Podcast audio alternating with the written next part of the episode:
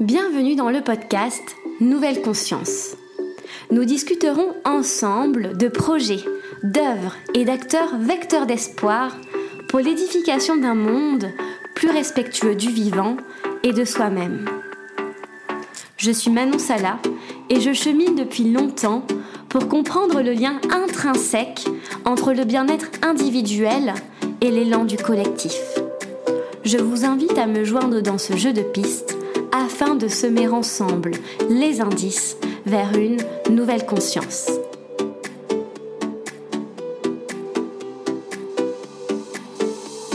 Aujourd'hui, je reçois Emmanuel Delrieux au micro de Nouvelle Conscience.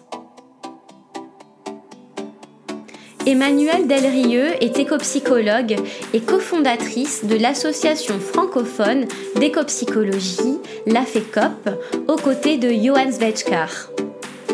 Par sa douceur et sa clarté, Emmanuelle Delrieux parvient à mettre en mots des phénomènes encore naissants en Occident. L'écopsychologie en fait partie. Cette manière d'être au monde, en totale horizontalité avec les autres formes de vie sur Terre, et réinsère l'humanité dans toute sa naturalité.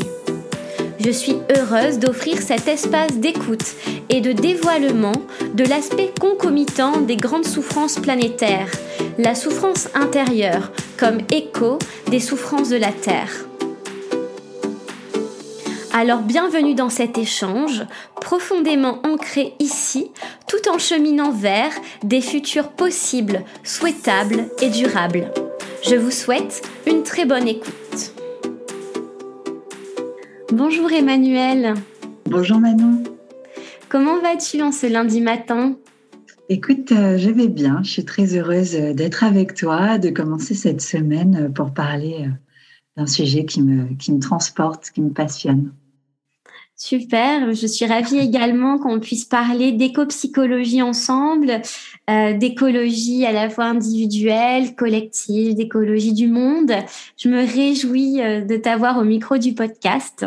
Donc, euh, pour commencer, je vais te proposer de te présenter avec le cœur et en conscience pour nos auditeurs et auditrices qui ne te connaissent peut-être pas encore. Merci Manon. Euh, alors, je m'appelle Emmanuel Delrieux et euh, je suis initialement psychologue euh, du développement, psychologue développementaliste. C'est une discipline qui est déjà pas du tout connue en France et où on va étudier toutes les phases de changement de vie, de fœtal jusqu'à la mort de l'être humain. Et j'ai beaucoup aimé cette, euh, cette discipline parce que euh, elle est très intégrative, très holistique dans la psychologie et elle ne se réduit pas qu'à la psychologie, elle va aussi euh, faire de la transdisciplinarité avec notamment la biologie, la médecine, les neurosciences. J'ai beaucoup, beaucoup aimé cette discipline. Bref. Et je travaille en cabinet depuis plus de, plus de 15 ans. Je me suis spécialisée pour l'accompagnement des personnes au potentiel intellectuel, hypersensible et, et hyper empathique. Et dans le burn-out, euh, et tout cela m'a conduit euh, il y a une, on dire il y a, il y a trois ans, à, euh, à prendre conscience de ce qui se passait réellement à l'heure actuelle sur le plan systémique, euh, savoir le bouleversement climatique et, et, tous les tous les enjeux qu'il peut y avoir. C'est là que j'ai découvert ce qu'était l'éco-anxiété pour l'avoir traversé moi-même. Euh, et euh, toutes ces différentes euh, écopathologies qui finalement sont le reflet des maux et des souffrances que l'être humain vit d'un point de vue psychique par rapport au collapse, aux effondrements qui, se vivent au niveau de la Terre. J'ai rencontré l'écopsychologie en lisant un livre de Pablo Servigne, euh, et, forcément, comme je suis une ex-chercheuse, eh bien, j'ai cherché et j'ai trouvé ce qu'était l'écopsychologie. Et pour moi, ça a été euh, une révélation. Mais plus qu'une révélation, ça a été une initiation. Quelque chose qui s'est vécu dans le corps, en profondeur. Et du coup, je me suis euh, formée à l'écopsychologie et je suis actuellement aussi écopsychologue et écothérapeute. Voilà Manon. Super, merci beaucoup pour cette présentation assez exhaustive. Euh, tu parles d'éco-psychologie. Donc mhm. c'est euh, une discipline qui est encore peu connue en France, qui a commencé à pas mal se développer euh, de l'autre côté de l'océan euh, Atlantique, notamment aussi en Suisse, plutôt au niveau européen, en, Belgique aussi. Est-ce que tu pourrais revenir sur cette discipline, ce que c'est, et également différencier les éco-pratiques des écothérapies parce qu'on, je crois qu'on peut parfois confondre l'éco-psychologie avec une forme de traitement de l'éco-anxiété et ce n'est pas que ça. Donc euh, voilà, est-ce que tu pourrais un peu nous en dire davantage euh, sur ça, s'il te plaît? Entendu, Manon. Alors, euh, dans ce que tu as posé, il y a une double question. Alors, je vais d'abord recadrer peut-être ce qu'est l'éco-psychologie, puis mhm. après, on reviendra sur. tu ne me diras pas de me reposer la question, parce que des fois, j'ai tendance à être un peu trop passionnée. du coup, du coup l'éco-psychologie, c'est rigolo, tu vois, tu as employé le terme de discipline. en fait, bah, l'éco-psychologie n'est pas une discipline. Euh, elle a vu, euh, comme tu l'as précisé, en fait, elle a vu jour euh, sous la plume de Rosnack en 73 dans une période de grosse, de grosse mouvance aux États-Unis et de réactivité par rapport à la fois à la guerre et à la fois aux conséquences écologiques que, que la surproduction et, et, notre état de colonisation et de consommation en fait du vivant engendrait. Et du coup, Rosnack lui, euh, a expliqué, a créé en fait l'écopsychologie en mettant au centre de la préoccupation de l'écopsychologie la relation homme-nature. Et en fait, pour lui, il faut écologiser cette relation vue par les psychologues. Et en fait, il faut psychologiser cette relation homme-nature euh, par celle des écologues. En fait, euh, Heger, lui, dit dans, dans, un de ses livres, je crois en 2017, il disait en fait, à travers le mariage entre l'écologie et la psychologie, l'écopsychologie vise à réharmoniser en profondeur les relations en fait entre les humains, la Terre et tous les êtres qui l'habitent. Mmh. Mais euh, l'écopsychologie, en fait, il y a un auteur qui s'appelle euh, Andy Fisher, qui est, aussi une autre euh, tête de fil très connue en écopsychologie, qui propose de définir l'écopsychologie comme en fait un projet, comme une grosse entreprise avec de multifacettes et dans laquelle en fait on peut pas réduire l'éco-psychologie à une discipline traditionnelle. En fait, c'est intéressant ce pose Fischer parce que en, expliquant que pour l'instant l'éco-psychologie ne peut pas se réduire à une discipline, il, redonne en fait à l'éco-psychologie ces deux sources fondamentales. Une, que l'éco-psychologie a forcément une approche expérientielle ou phénoménologique, c'est-à-dire que ça passe par l'individu, par le fait que l'individu se réimmerge dans la nature, dans le vivant, avec le vivant, et réexpérimente euh, une conscience d'interdépendance, d'interconnexion avec la tapisserie du vivant. Et de l'autre côté, que l'écopsychologie a une approche critique et complexe, complexe euh, au sens d'Edgar Morin, face à nos sociétés destructrices qui prônent en fait euh, la puissance de l'homme-femme sur le reste du vivant, avec sa supériorité autoproclamée ou son indispensable utilité pour la nature finalement, ces deux euh, aspects, à la fois phénoménologique, expérientiel, et de l'autre réflexif, euh, au sens aussi de la complexité, fait qu'à ce jour, l'écopsychologie ne peut pas être une discipline puisque ça renvoie encore à ce qu'on est en train de vivre à l'heure actuelle, c'est-à-dire que dans, on va avoir deux univers encore très séparés, le monde universitaire et euh, le monde de la pratique, mais aussi ça met en reflet ce qui se passe en nous, c'est-à-dire la dissociation tête et ressenti. En fait, l'écopsychologie se doit d'éviter un écueil et soit de partir dans trop de ressentis en oubliant de prendre le temps, tu vois, de réfléchir mhm. le pourquoi du comment on en est venu à se couper de la relation du vivant et à instaurer en fait une relation destructrice, et de l'autre à hyper mentaliser euh, les phénomènes sans prendre le temps de vivre et de se laisser transformer par l'expérience. Du coup, tu vois, l'écopsychologie, euh, par exemple, la FECOP, j'ai oublié de te préciser, mais on a créé avec euh, Johan Zvechkar, qui est mon collègue, euh, une association francophone d'éco-psychologie qui s'appelle la FECOP. En fait, on se propose de définir l'éco-psychologie comme un champ transdisciplinaire, tu vois, qui souhaite en fait explorer, comprendre, mais aussi expérimenter et prendre soin des interrelations profondes entre les différentes dimensions humaines, c'est-à-dire intellectuelles, émotionnelles, corporelles, spirituelles, et celles de la nature, du vivant et l'inorganique. Et finalement, l'éco-psychologie, à travers tout ce qu'on peut lire des différents euh, sous-ensembles de l'éco-psychologie, va avoir deux postulats. Et c'est ces deux postulats qui sont importants. c'est que le premier, l'écopsychologie postule des liens de réciprocité entre d'un côté les souffrances planétaires et les souffrances humaines, et de l'autre entre le prendre soin et la régénération des liens fondamentaux à l'intérieur de soi et le vivant, et celle de l'humain à prendre soin de la Terre. Et ça, euh, c'est vraiment en tout cas pour moi, ça a été un des postulats qui m'a fait vraiment rentrer dans l'écopsychologie comme une vraie occasion à la fois de réfléchir, de vivre et de se laisser vivre euh, mhm. par la prise de conscience de la souffrance et du prendre soin et la guérison. Et en fait, le deuxième postulat de l'écopsychologie, c'est que euh, l'écopsychologie va œuvrer à transformer les paradigmes sociaux et culturels en fait qui vont qui ont contribué et qui contribuent à la destruction des écosystèmes et au déracinement en fait de l'humain avec le vivant et la nature.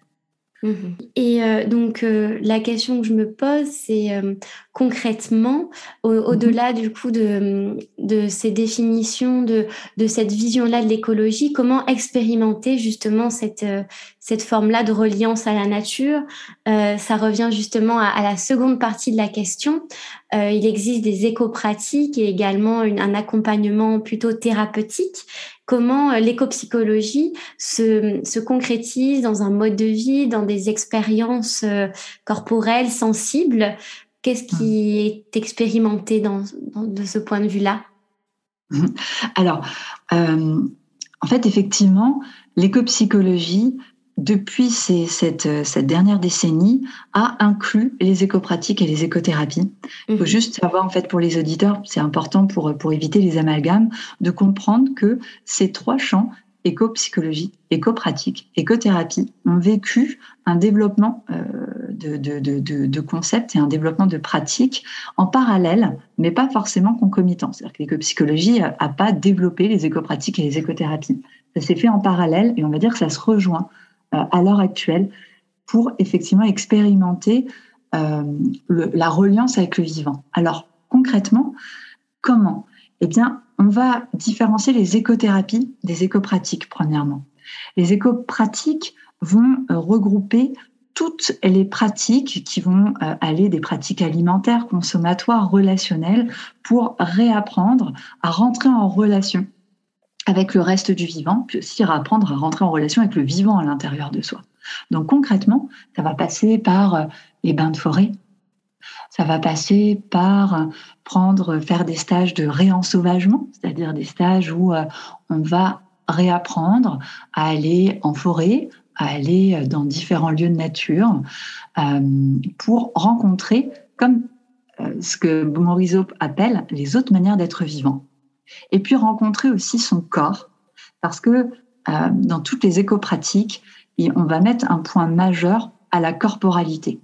Pourquoi? Parce que, en fait, quand je te parlais tout à l'heure des paradigmes qui nous ont coupés euh, de, de, la relation vivant, eh bien, nous sommes complètement coupés de notre corps. C'est-à-dire que le paradigme de Descartes, je pense donc je suis, eh bien, nous en sommes en tant qu'occidentaux la pure incarnation. Nous sommes notre pur mental et nous sommes guidés par notre mental, avec un mental qui est déraciné, déconnecté et qui consomme énormément d'énergie. Et du coup, on n'est plus du tout en contact avec notre corps, en ressentant. Or, pour pouvoir se connecter et se relier au vivant, eh bien, il va falloir se reconnecter et aider notre, notre mental et notre processus identificatoire à se réidentifier à ce corps ressentant pour pouvoir aller vers un corps ressentant plus large qui est aussi celui du vivant et des autres manières d'être vivant. Donc, on va utiliser des techniques psychocorporelles euh, qui sont aussi déjà connues. On va euh, utiliser euh, dans les écopratiques des, des, pratiques de cercles de parole. On va utiliser des pratiques chamaniques aussi, des rites de passage. On va revenir sur un travail qui va venir nous, nous faire ressentir ce qui se passe là dans notre corps lorsque l'on est en contact avec, avec un arbre, avec euh, le bruit d'une cascade, avec euh, l'observation tout simplement des autres êtres vivants. L'écothérapie, elle, va venir beaucoup plus travailler les maux, les souffrances qui sont générées par la destruction du vivant, souvent des souffrances psychiques. Est-ce que tu vois le... Je ne sais pas si j'ai bien expliqué. Oui, oui, oui c'est clair pour moi, merci. bah, tant mieux. Euh, et, et, du coup, effectivement, l'éco-psychologie à l'heure actuelle eh bien, vient inclure des éco-pratiques et des écothérapies. Et pas forcément que, euh, parce que là, j'ai parlé de plein d'éco-thérapies et de plein d'éco-pratiques différentes. Celle qui est peut-être la plus connue, c'est le TQR, le travail qui relie de Joanna Macy, que, que, beaucoup en fait entendent et, connaissent. D'accord. D'accord. Tu parlais tout à l'heure également euh, d'une transformation de, de l'homme en profondeur, notamment dans un lien social avec euh, du coup le, le, reste de la société. C'est également, euh, on peut transposer euh, l'éco-psychologie également euh, en société. Donc, comment, selon toi, elle va intervenir en profondeur pour changer nos comportements consommatoires, nos, dont tu parlais également, notre façon d'être au monde en ville et, et dans, pourquoi pas, dans nos professions, dans notre manière de vivre au quotidien? Mmh. Euh, c'est une excellente question. C'est-à-dire qu'effectivement, l'éco-psychologie, elle va venir, si, si, si, du coup on prend le fil conducteur de la définition euh, que j'ai donnée tout à l'heure, elle va venir aider à relier euh, le mental avec le reste du, du, du, ressenti et du corps. Elle va venir aider à relier tout ce qui se passe à l'intérieur de soi. Et on va à la fois travailler les paradigmes, c'est-à-dire tout ce qui vient tisser nos croyances et nos représentations du monde avec nos expériences de ressenti. Donc en fait, euh, l'éco-psychologie va nous aider à, reconnaître en fait, on va passer par différentes étapes. On va venir reconnaître les souffrances, les destructions, les effondrements euh, qu'il qui, qui, y a en nous et reconnaître également ces souffrances à l'extérieur. Et en travaillant cette reconnaissance des souffrances, on va aussi apprendre à reconnaître et à redévelopper les compétences du prendre soin, les compétences de responsabilisation. Comment prendre soin de cette souffrance à l'intérieur de soi? Comment prendre soin de la souffrance à l'extérieur dans le monde? Il ne s'agit pas de, tout porter, il ne s'agit pas de, prendre euh, toutes, les, toutes les souffrances à l'extérieur, mais il s'agit par l'écoute intérieure de ce qui résonne bon en soi, de trouver en fait ces voies intérieures pour aller prendre soin. C'est-à-dire que il va y avoir des personnes qui euh, vont prendre soin peut-être plus euh, à travers de la régénération, d'autres à travers de la revitalisation, d'autres à travers du réensauvagement. Et tout ça, c'est parce que ça va être vécu à travers son expérience individuelle. L'éco-psychologie va aussi apprendre euh, à repenser complexe. Et c'est hyper important de repenser la complexité à l'heure actuelle, puisque les phénomènes que nous vivons, à la fois de souffrance interne et de souffrance du vivant à l'extérieur, sont dus à des complexités de phénomènes qu'on ne peut pas appréhender en tirant simplement un fil. Donc réapprendre à penser complexe, c'est fondamental pour revenir aussi à l'humilité et revenir à une autre conception du vivant. Alors, Bien sûr, tout ça, ça se fait aussi avec un changement de paradigme, comme je te l'ai dit, un changement de paradigme de la tête et du corps dissocié à la Descartes pour revenir à un principe plus unifiant et interdépendant. On va remettre l'interdépendance au centre euh, de notre vie. Mais ça va passer aussi par retrouver une relation différente avec la temporalité, une temporalité qui sera aussi connectée à celui du vivant. Retrouver une, temporalité aussi humaine, différente. Et ça va passer, comme je te le disais, par des processus de guérison, des processus de transformation individuelle et, collective. D'accord. Merci. En tant que en tant qu'éco-psychologue et psychologue développementaliste, tu, mhm. euh, tu fais souvent euh, euh, face à des personnes souffrant de, souffrant de burn-out. C'est une également de, de tes spécialités.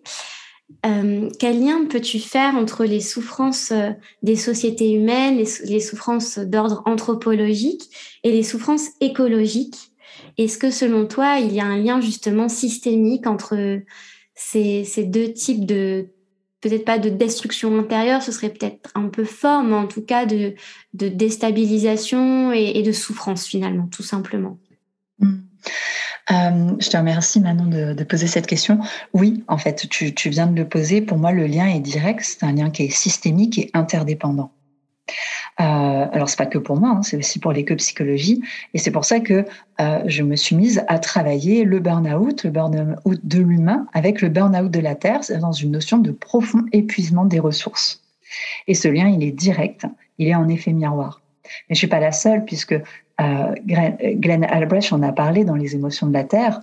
Et puis les mots actuels, les mots psychiques tels que l'éco-anxiété, la solastalgie, la colastagie, euh, sont des mots qui rendent compte des souffrances psychiques que l'humain vit face à la destruction du vivant et à la résonance de la souffrance du vivant.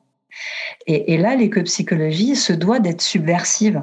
C'est-à-dire qu'on ne peut pas, en tant que thérapeute, euh, traiter cela à coup d'allopathie en disant allez hop, c'est bon, euh, retournez à continuer à euh, entretenir vos paradigmes de destruction intérieure et de destruction extérieure. Non, ce sont des mots sains, en fait, pour exprimer qu'il y a quelque chose qui ne va pas. Et, et ce qui pose problème, c'est qu'à l'heure actuelle, ces liens d'interdépendance et ces liens systémiques de souffrance et du coup de mots qui s'expriment à travers ces souffrances ne vont plus de soi. En fait, on les a oubliés. On a rejeté dans notre ombre, à la fois collective et individuelle, euh, ces, liens-là en établissant en fait euh, une représentation axiologique, c'est-à-dire une représentation du sens du vivant en termes de hiérarchie, où euh, l'humain se, met tout le reste du vivant en subordination, sur lequel on exerce des droits, des pouvoirs, d'exploitation. or, eh bien, on a une bonne partie des humains hypersensibles, hyper empathiques, qui eux sont en résonance en fait avec les souffrances mmh. du monde. Ok? Et, ça, eh bien, ces humains-là viennent euh, nous dire, nous alarmer qu'il y a quelque chose qui ne va pas dans le monde, qu'il y a des souffrances qui sont vécues dans les corps des végétaux, dans les corps des animaux, dans le corps de la terre, euh, qui, qui sont du coup aussi exprimées dans notre corps vivant. Et ce qui pose problème à l'heure actuelle, c'est pas l'hyperempathie ou l'hypersensibilité, c'est l'hyposensibilité et l'hypoempathie de notre société euh, occidentale où on consionne la zombification des êtres humains et ce dès l'école. Où, euh, et ça, c'est quand même juste assez incroyable. Donc, c'est un vrai conditionnement qui montre que l'humain, en fait, s'est coupé de ça. Euh, or, le lien, tu me disais, entre ces souffrances, effectivement, anthropologiques, écologiques et humaines, elles sont directes parce que on fait partie d'une grande toile du vivant qui a été déchirée, hein, comme, comme le pose Jane Goodall.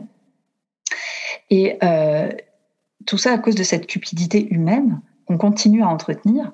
Or, nous sommes dépositaires d'arcanes, de tisseurs à l'intérieur de nous. Il ne faut pas oublier la mythologie nordique avec les Nornes ou la mythologie grecque avec les Moires, qui sont ces tisseuses passé, présent, futur, hein, qui régit les lois de tissage, de fragilité, de complexité, systémique et d'interdépendance de tout le vivant ensemble. C'est-à-dire que nos actes ont des conséquences.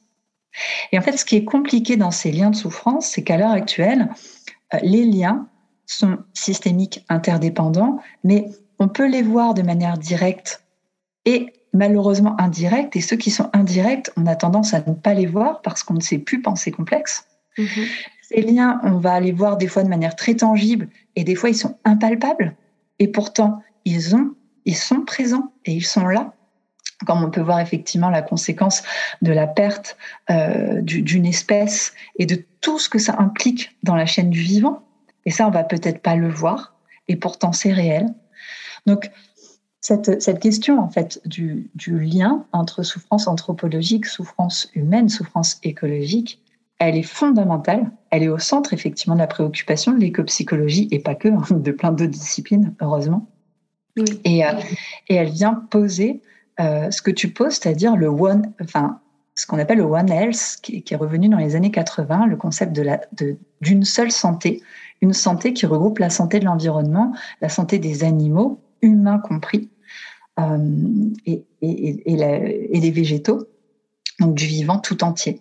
Et c'est ça qu'on est en train de poser.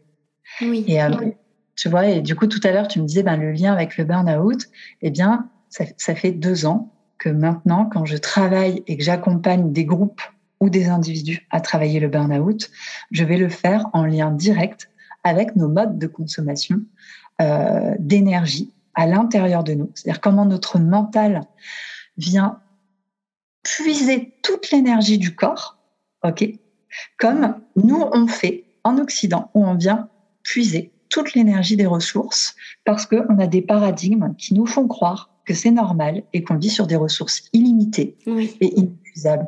Et on a exactement cette même relation de nous à nous-mêmes. Et c'est pour ça que ce burn-out, c'est plus le burn-out du travail dans les années 70 qui ont été postulés par Freudenberg, c'est, c'est vraiment un burn-out systémique qui est en reflet avec euh, le pourquoi du comment, en fait, la Terre est épuisée. Hmm.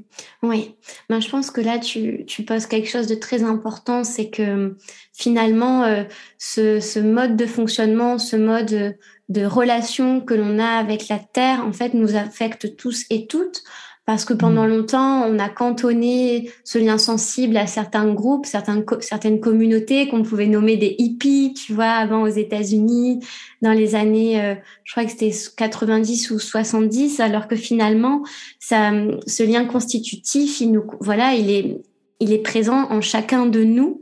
Et d'après ce que tu dis là, euh, les, la souffrance généralisée, c'est euh, qu'on retrouve beaucoup notamment dans, dans les pays euh, occidentaux. C'est une souffrance aussi de la terre et on, peut tous et toutes la sentir. C'est pas uniquement réservé à des personnes qui vont avoir des pratiques, euh, des, une, une hypersensibilité. Et ça, je pense que c'est important de le poser, qu'on est tous concernés, on peut l'être si on se relie à nos émotions, à notre corps, parce que c'est, il y a cet effet miroir finalement. Complètement, complètement, Manon. Tu, tu l'as extrêmement bien exprimé. C'est ça. Et c'est plus qu'un effet miroir. C'est un lien, euh, c'est un lien direct, c'est un lien sensible, c'est un lien qui est tangible et réel en fait. Notre corps est vivant et notre corps est régi par les mêmes lois que tout le reste du vivant. Et on a besoin de réapprendre en fait à accepter cela, à mhm. remettre notre conscience identificatoire à ça. Oui, oui, oui. Et euh, est-ce que tu penses que justement euh, la période que nous traversons actuellement, à la fois au niveau collectif, avec cette pandémie de Covid-19, avec cette prise de conscience finalement qui commence à émerger euh, d'un réchauffement global, d'une destruction globale de la biodiversité, et en même, temps un changement aussi individuel avec de plus en plus de jeunes qui souffrent euh, d'éco-anxiété, de solastalgie. Comment ça, ça peut constituer des éléments déclencheurs pour un nouveau, vers un nouveau soi écologique? Voilà, comment mettre des mots, ça peut créer l'élan vers une nouvelle façon d'être au monde. Hmm. Alors, comment mettre des mots? Eh bien, tu, l'as posé en fait dans ta question, on a déjà la réponse. Du coup, j'irai juste enclencher. Euh, c'est-à-dire que mettre des mots, ça s'est fait naturellement. Ce qui est quand même extraordinaire pour moi hein, en tant que thérapeute, c'est que l'éco-anxiété, la solastagie, c'est pas des mots qui ont été posés par des thérapeutes. L'éco-anxiété, ça a été posé par une journaliste. Euh, pareil pour la solastagie, ça a été posé par quelqu'un qui n'est pas thérapeute. Donc, les mots euh, qui, sont donnés à l'heure actuelle pour essayer de rendre compte de cette souffrance psychique due euh, à, la, souffrance que l'on ressent du, monde en déclin et des effondrements qui existent, sont là pour essayer de crier qu'il y a quelque chose qui ne va pas. Donc déjà en soi, accepter euh, ces mots-là, ça fait du bien, mais c'est pas mhm. suffisant. Il y a besoin que euh, que ce soit les politiciens sur le plan du collectif, soit les citoyens, mais que ce soit aussi les thérapeutes se mobilisent pour rendre compte que ces mots ne sont pas des pathologies. Elles sont l'expression saine d'une souffrance face à quelque chose que pour l'instant on n'a jamais connu. Et ce qui va amorcer la transformation, c'est la guérison. C'est-à-dire qu'une transformation ne peut pas se passer que sur la tête, elle va se passer dans le corps. La guérison, c'est un process intérieur. Donc l'éco-anxiété, c'est l'expression d'une angoisse profonde face à quelque chose qu'on anticipe mais qu'on peut même pas anticiper. Et ce qu'on va venir aider, c'est aider à revenir sur l'accueil des émotions, l'accueil du ressenti, essayer de retrouver à l'intérieur de son corps des espaces de guérison. On va apprendre à accueillir la souffrance, mais surtout à apprendre à la transformer. Ne pas avoir peur de souffrir. En fait, on ne peut pas avoir peur de souffrir. Ça fait partie aussi de la joie, des émotions qu'on va venir prendre ensemble et confronter. Mais on va venir apprendre à mobiliser cette souffrance pour qu'on puisse en faire quelque chose. On ne va pas la subir, on va la rendre active. Et donc, du coup, tout le travail avec ces mots M-A-U-X et M-O-T, ça va être d'apprendre à revenir sur des process de guérison. Et les process de guérison nous amènent forcément vers une transformation, c'est-à-dire un réalignement profond entre ce que l'on ressent, entre nos valeurs et notre ancienne partie de nous. Parce que tu vois, Manon, moi, je suis, enfin, j'aime me définir comme étant une femme qui a été et qui est encore modelée dans la glace de l'ancien monde, avec les paradigmes de Descartes, avec les paradigmes de clivage, de rejet, avec les paradigmes de domination. Et forcément, tout ça, ça crée des mots à l'intérieur de moi. Et le réalignement ne se fait pas en une fois. En fait, il va se passer en plusieurs fois, à plusieurs euh, moments. Ça va prendre du temps. Et c'est ça aussi qu'il faut accueillir, c'est que c'est un temps individuel, un temps collectif, mais ces transformations s'opèrent. C'est-à-dire que le fait que maintenant qu'il y ait des mots qui se posent, qu'on commence à s'en saisir dans le débat public, qu'il y ait des personnes comme toi, Manon, et d'autres personnes qui se saisissent, tu vois, de, de, de, de, ce qui se passe, de ces souffrances, et qu'elles puissent trouver leur voie d'expression, vont faire que dans le conscient collectif, on va se rendre compte que on doit faire de la guérison, une guérison individuelle et collective. Et c'est ça l'éco-psychologie, c'est que on va pas que guérir tout seul dans son, dans son coin. On va accompagner les personnes à aussi prendre leur place dans la grande forêt du vivant pour qu'elles puissent trouver euh, là où elles vont être bonnes pour soigner et guérir. Tu vois? Oui, oui, je comprends. Et euh, c'est génial justement, euh, puisque vous êtes en train avec Johan Svechar de créer euh, l'association francophone d'éco-psychologie, la FECOP, tu, tu le mentionnais tout à l'heure. Et ben moi, tu vois, ça m'a fait l'effet d'un souffle que ce groupe existe parce que c'est l'occasion d'échanger autour de cette thématique, de mettre en pas en confrontation, mais en tout cas de en, circulation des idées euh, avec des spécialistes très différents. Vous avez organisé notamment euh, le sommet virtuel de l'éco-psychologie euh, qui a eu lieu là début mai. Et en avait à la fois des juristes, des philosophes, des, des psychologues. Et c'est merveilleux en fait d'avoir créé cet espace de circulation. Je ne sais pas si tu veux nous en dire un peu plus sur la FECOP. Quels sont les, les enjeux de, de ce groupe? Comment vous rejoindre? Oui, est-ce que tu peux nous en dire davantage, s'il te plaît? Euh, oui, alors la FECOP euh, a pu émerger de stéro grâce, euh, et ça je tiens à le repréciser, c'est hyper important, c'est pas moi et Johan qui avons tout fait émerger ça, de, grâce aux anciens aussi en France, notamment Marie Romanens, Patrick Guérin, Michel Maxime Heger, Jean-Pierre Ledanf, Julie Cabonadal, qui ont, essayé d'implanter l'éco-psychologie il y a une vingtaine d'années et voilà, eux, ils ont retourné le terrain déblayé alors que la terre était très sèche ça a peut-être pas trop marché. On va dire que la FECOP bénéficie de tout leur travail. Et aussi du travail de l'éco-psychologie qui est hyper bien implanté dans le réseau belge et dans le réseau suisse. Donc, euh, merci vraiment à eux parce que la FECOP peut naître de ça. Et tu l'as très bien posé, Manon, en fait. Euh, dans la FECOP, on se veut euh, réunir les différentes déjà voies de l'éco-psychologie parce qu'on va aller des fois de l'écologie plus profonde, d'un AS, c'est-à-dire où, où, là on dit ben non en fait il faut complètement réensauvager l'individu euh, et puis aller sur un nouveau monde totalement. Des personnes qui vont aller dire mais non en fait peut-être on va être plus soft. Bref peu importe, il y a différentes voies et comme tu l'as posé différentes disciplines.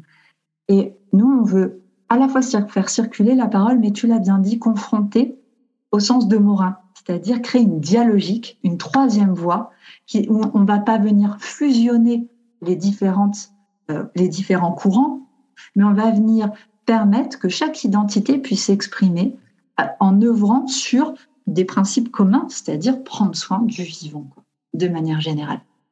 Et euh, du coup, la FECOP, elle est née de ça. Elle est née d'une rencontre de cœur avec Johan. Elle est née dans le cœur aussi, parce qu'il y a vraiment cette, cette, idée que chacun et chacune puisse prendre sa place, puisse exprimer sa voix, parce que là, j'en reviens quand même à Rosnac où je fais un petit clin d'œil. En 92, elle a écrit un, livre qui s'appelle, euh, je suis nulle en anglais, mais The Voice of the Earth, la voix de la terre.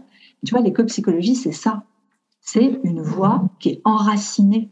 C'est une voix qui doit s'exprimer. C'est des voix subversives, c'est des voix transdisciplinaires. Et que clairement, quand on se balade en forêt, et quand par exemple on va faire un bain de forêt, on va faire une éco-pratique. Moi, j'adore faire une éco-pratique avec un écologue à côté. Parce que oui ma pratique de psychologue va forcément venir capter des liens pour voir comment à l'intérieur de l'individu ça fait sens, comment mettre des mots, comment faire ressortir l'émotion, comment travailler la guérison et, la transformation dans l'humain. L'écologue va juste faire trois mètres Et lui va nous faire pénétrer dans un univers que moi je connais pas. Il va nous faire voir des liens, observer, comprendre, faire du sens. Et du coup, on a besoin de ces regards, de ces connaissances, de ces sensibilités multiples, tu vois, pour nous faire revivre le vivant. Et ça, c'est fondamental. Voilà. Bon, bref, je me suis emportée. Mais du coup, la FECOP a, cette, un peu cette volonté, cette synergie, et de faire un tissage sur la francophonie, et aussi mhm.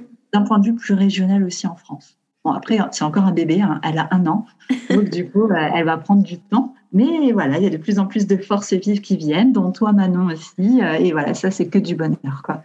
Oui, oui, oui. C'est, ce qui est aussi intéressant, c'est que c'est un groupe en, pleine constitution. Donc, euh, on peut justement trouver sa place pour euh, œuvrer en fonction de, ce qu'on, de notre temps et de ce qu'on veut apporter aussi à ce groupe-là mm. et, et, au monde.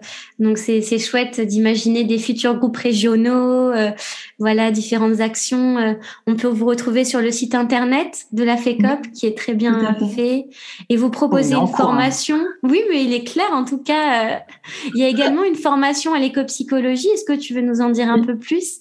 Bien sûr, oui, je veux bien, merci. Alors, cette formation d'éco-psychologie, elle est aussi à la fois dans le cœur et euh, dans un besoin euh, de donner des, des, outils aux personnes qui accompagnent, que ce soit dans des éco-pratiques ou des écothérapies.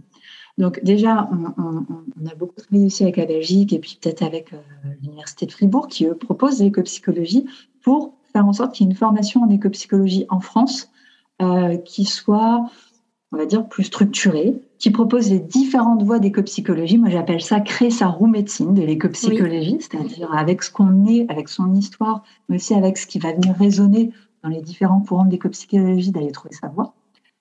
Et de proposer aussi euh, des, outils qui viennent sécuriser le groupe et le terrain. Parce que ça, c'est tout le problème aussi, l'écueil qu'on a, c'est que tant mieux, il y a plein d'éco-pratiques qui émergent, il y a plein de stages, plein d'ateliers, mais euh, il y a très peu de sécurisation qui sont offertes. Et quand je parle de sécurisation, c'est que là, nous, on travaille à l'heure actuelle face à la destruction du vivant. Donc, on vient toucher directement des sujets comme le deuil, comme l'anxiété, euh, voilà. Et la peur de la mort, c'est bien le plus gros tabou qu'on est en train de faire ressortir à l'heure actuelle dans notre société. Et ça, ça passe pas crème. Et dans n'importe quel atelier. Donc, on peut avoir des décompensations et on peut avoir surtout, dans l'atelier, ça peut bien se passer, mais on peut avoir des déstructurations pour les personnes après les stages, que ce soit de TQR, de fresques de climat, on le voit de plus en plus. Et du coup, le, vrai, le vrai travail, c'est aller sécuriser. Donc bref, cette formation avec Yuan, on, l'a vraiment conçue pour à la fois être dans des théories, mais surtout beaucoup de pratiques. On va venir réensauvager en douceur l'individu avec euh, trois stages qu'on propose et avec un réensauvagement de plus en plus dense, notamment à la fin comme une sorte de rite de passage, avec quelqu'un qu'on aime beaucoup, Mika, euh, Michael, qui est euh, dans le Vercors et qui, lui propose des stages de réensauvagement, qui est un être extraordinaire, très doux.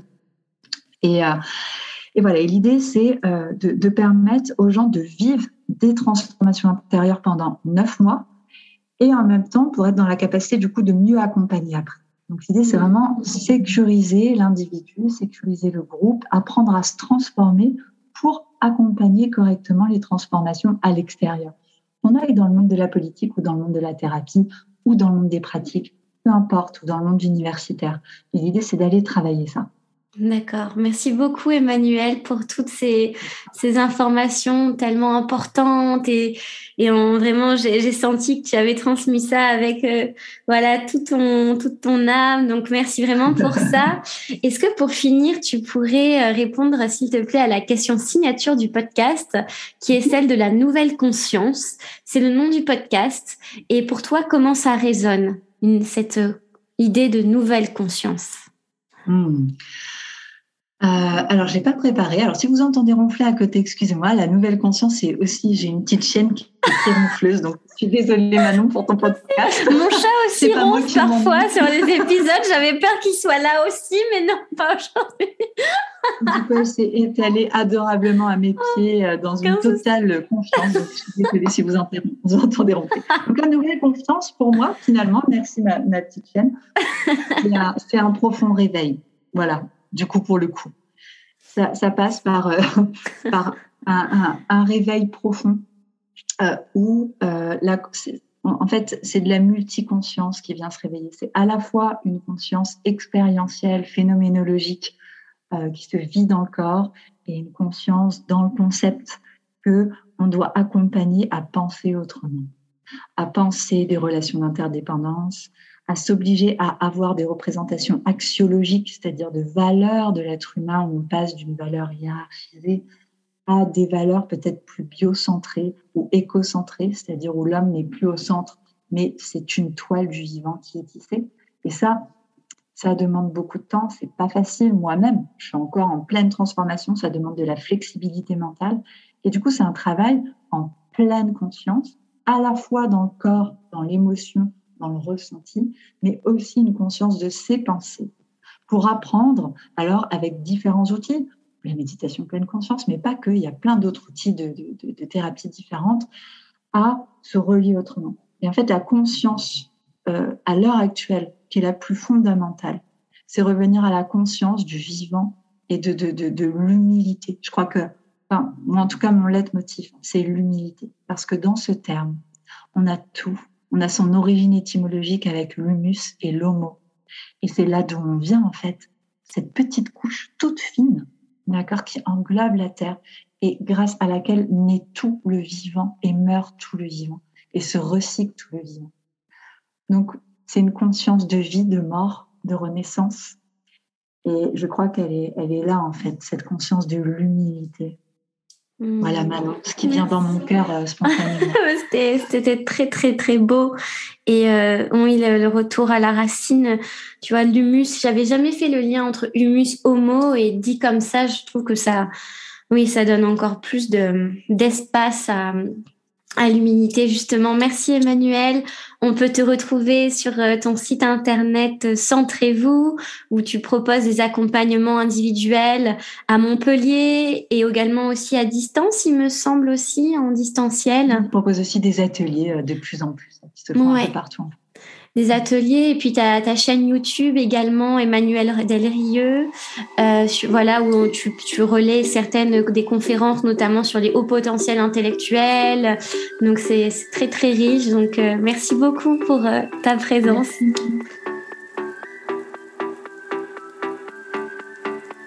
Merci pour votre écoute. Si ce podcast vous a plu, vous pouvez le soutenir en lui laissant 5 étoiles ainsi qu'un commentaire sur les différentes plateformes de téléchargement. N'hésitez pas également à venir vous abonner sur son compte Instagram Nouvelle Conscience Podcast. Cela lui permettra de recevoir une meilleure visibilité. Je serai également ravie d'échanger avec vous pour toute forme de partenariat, de collaboration au sujet de cette construction d'une nouvelle conscience.